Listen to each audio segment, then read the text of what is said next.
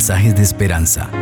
Reflexión diaria en el plan Reavivados por su palabra con el pastor Álvaro Rodríguez. La gracia del Señor Jesucristo sea con ustedes. Hoy nos corresponde el capítulo 44 de el libro de Génesis. Vamos a pedir la dirección de nuestro Dios para meditar en su palabra. Padre maravilloso, gracias te damos en esta hora por permitirnos accesar al texto bíblico. Tu palabra es vida, tu palabra es paz, es bendición, transformación y salvación. Que sea ella llegando a nuestro corazón. Que cada persona, Señor, que está escuchando, reciba tu santa bendición. En el nombre del Señor Jesucristo. Amén. Así dice la palabra del Señor. Mandó José al mayordomo de su casa diciendo, llena de alimento los costales de estos hombres de todo cuanto puedan llevar y pone el dinero de cada uno en la boca de su costal. También pondrás mi copa, la copa de plata, en la boca del costal del menor con el dinero de su trigo. El mayordomo hizo como había dicho José al amanecer los hombres fueron despedidos con sus asnos. Ya ellos habían salido de la ciudad, pero todavía no se habían alejado, cuando José dijo a su mayordomo, levántate y sigue a esos hombres. Cuando los alcances, diles, ¿por qué habéis pagado mal por bien? ¿Por qué habéis robado mi copa de plata? ¿No es esta en la que bebe mi Señor y la que usa para adivinar? Habéis hecho mal al hacer esto. Cuando él los alcanzó, les dijo estas palabras y ellos respondieron, ¿por qué dice nuestro Señor tales cosas? Nunca tal hagan tus siervos. Si el dinero que hallamos en la boca de nuestros costales te lo volvimos a traer desde la tierra de Canaán, ¿cómo íbamos a hurtar de casa de tu Señor plata ni oro? Aquel de sus siervos a quien se le encuentre la copa, que muera, y aún nosotros seremos siervos de mi Señor. Entonces el mayordomo dijo, también ahora sea conforme a vuestras palabras. Aquel a quien se le encuentre la copa será mi siervo, los demás quedaréis sin culpa. Ellos entonces se dieron prisa, bajó cada uno su costal a tierra y cada cual abrió el suyo. El mayordomo buscó comenzando por el mayor y terminando por el menor. Y la copa fue hallada en el costal de Benjamín. Entonces ellos rasgaron sus vestidos, cargó cada uno su asno y volvieron a la ciudad. Entró Judá con sus hermanos a casa de José, que aún estaba allí, y se postraron en tierra delante de él. Y él les dijo así, ¿qué acción es esta que habéis hecho? ¿No sabéis que un hombre como yo sabe adivinar? Entonces dijo Judá, ¿qué diréis a mi señor? ¿Qué hablaremos o con qué nos justificaremos? Dios ha hallado la maldad de tus siervos. Nosotros somos siervos de mi Señor, nosotros y también aquel en cuyo poder se halló la copa. José respondió, nunca haga yo tal cosa. El hombre en cuyo poder se halló la copa, ese será mi siervo. Vosotros id en paz junto a vuestro padre. Entonces Judá se acercó a él y le dijo, Ay, Señor mío, te ruego que permitas a tu siervo decir una palabra a oídos de mi Señor, y no se encienda tu enojo contra tu siervo, pues tú eres como el faraón. Mi Señor preguntó a sus siervos, ¿tenéis padre o hermano? Y nosotros respondimos a mi Señor, sí, tenemos un padre anciano y un hermano joven, pequeño aún, que le nació en su vejez un hermano suyo murió y solo él quedó de los hijos de su madre y su padre lo ama. Tú dijiste a tus siervos, traédmelo, pues quiero verlo. Y nosotros dijimos a mi Señor, el joven no puede dejar a su padre, porque si lo deja, su padre morirá. y dijiste a tus siervos, si vuestro hermano menor no viene con nosotros, no veréis más mi rostro. Aconteció pues que cuando llegamos a mi padre, tu siervo, le contamos las palabras de mi señor, y dijo nuestro padre, volved a compraros un poco de alimento. Pero nosotros respondimos, no podemos ir.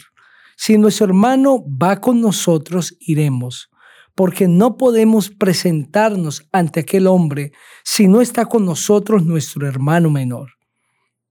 Entonces tu siervo, mi padre, nos dijo, vosotros sabéis que dos hijos me dio a luz mi mujer. Uno de ellos se fue de mi lado y pienso de cierto que fue despedazado.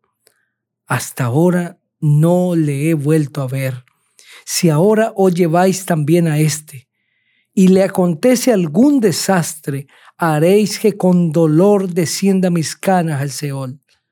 Ahora pues, cuando vuelva yo a tu siervo mi padre, si el joven no va conmigo, como su vida está ligada a la vida de él, sucederá que cuando no vea al joven morirá. Y tus siervos harán que con dolor descienda al Seol las canas de nuestro padre tu siervo. Como tu siervo salió fiador del joven ante mi padre, diciendo, si no te lo traigo de vuelta, entonces yo seré culpable ante mi Padre para siempre. Por eso te ruego que se quede ahora tu siervo en lugar del joven como siervo de mi Señor y que el joven vaya con sus hermanos. Pues, ¿cómo volveré yo a mi Padre sin el joven? No podré, por no ver el mal que sobrevendrá a mi Padre. Amén. Qué capítulo hermoso este. Presenta de una manera clara la encrucijada en que los hijos de Jacob estaban. El momento difícil que tuvieron que vivir cuando se alejaban de la ciudad de Egipto rumbo a la casa de su padre con provisión de alimentos. Habían recuperado a su hermano, que habían dejado en Egipto. Judá estaba cumpliendo la promesa que le hizo a su padre de llevar consigo al hijo menor, es decir, a Benjamín, y que a éste no le sucedería nada. Pero algo inesperado sucedió. La copa de José que a propósito él había pedido que pusieran, se halló en el costal de Benjamín. El hijo menor a quien el padre cuidaba, hijo de su vejez, amado por él, ahora se encontraba en peligro.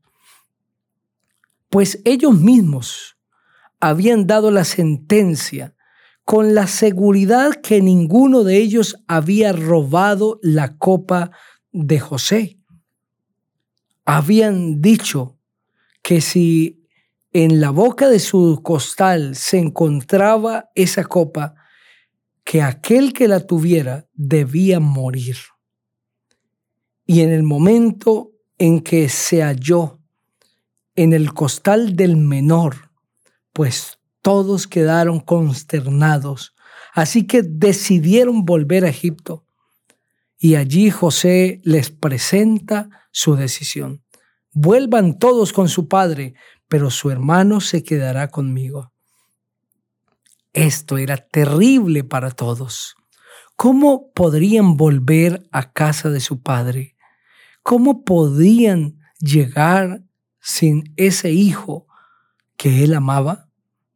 Judá que había intercedido delante de su padre y que se había comprometido con su propia vida y la vida de su familia, diciéndole a su padre que si él no volvía con su hijo, él sería el culpable, ahora se encontraba en peligro. Tenía una profunda preocupación. Así que decide interceder ante José por la liberación de su hermano. decide ponerse en su lugar y le pide a José que Benjamín vuelva a la casa de su padre y que él se quede esclavo en Egipto en lugar de su hermano. ¡Qué intercesión! Judá está intercediendo no solamente por el compromiso que hizo con su padre, sino porque él sabe las implicaciones de que su padre lo vea llegar sin su hijo Benjamín. Seguramente esto le causaría la muerte inmediatamente. Ya había perdido, entre comillas, a su hijo José.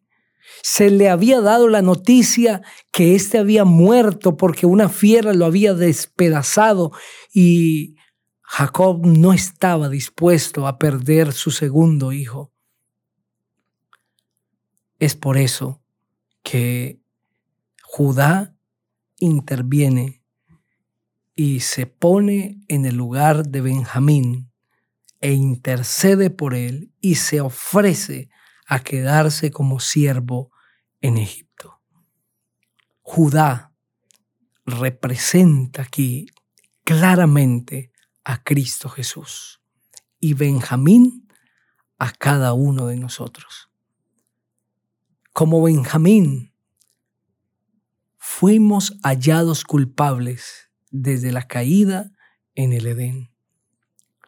Como Benjamín, se nos halló la evidencia de la culpabilidad, de nuestra falta. Por lo tanto, el enemigo en este momento no el gobernante de Egipto, sino el gobernante de este mundo por engaño, nos reclamaba como suyos. Pero Cristo apareció para traer liberación. Y lo que Cristo hace es interceder por nosotros y ponerse en el lugar nuestro como Judá que está dispuesto a poner su vida en lugar de la de su hermano y someterse a la servidumbre por su hermano, pues el Señor Jesucristo estuvo dispuesto a poner su vida por nosotros y someterse a la servidumbre por cada uno de nosotros. Así lo describe el libro de Filipenses. En el capítulo 2, a partir del el versículo 5 en adelante, cuando la Biblia habla de esa servidumbre de Cristo de la siguiente manera. Él siendo en forma de Dios, hablando de Cristo, no estimó el ser igual a Dios como cosa que aferrarse, sino que se despojó a sí mismo, tomó la forma de siervo y se hizo semejante a los hombres. Mas aún hallándose en la condición de hombre, se humilló a sí mismo, haciéndose obediente hasta la muerte y muerte de cruz. Queridos amigos, nuestro maravilloso Salvador Jesucristo decidió ponerse en nuestro lugar, entregó su vida y se hizo siervo por nosotros. Y ahora somos libres por Cristo Jesús. Ese Cristo maravilloso te ama y hoy te invita para que tú le aceptes como su Salvador seguramente estoy hablando a personas que saben lo maravilloso que es Cristo, pero están alejados de Él, que conocen la verdad acerca del Evangelio, del reino de los cielos, de la vida eterna, pero no se han entregado a Cristo. Quizá estoy hablando a alguien que está atado a vicios, a la servidumbre del maligno, en el nombre de Cristo Jesús te invito a aceptar a Cristo como tu Salvador. No importa dónde estés, la condición en la que te encuentres, las cadenas que te atan, nada hay imposible para Cristo Jesús. Si tú clamas a Él, grita donde estás, busca la presencia de Dios, clama delante del Señor, el Señor te concede la liberación y la vida eterna. Quiero que oremos en este momento pidiendo al Señor esto. Padre maravilloso, tú conoces a cada persona y queremos rogarte que tomes la vida de cada uno y que Cristo Jesús sea propicio en su lugar y puedas concedernos la liberación y la vida eterna. En el nombre de Jesús. Amén. Dios te bendiga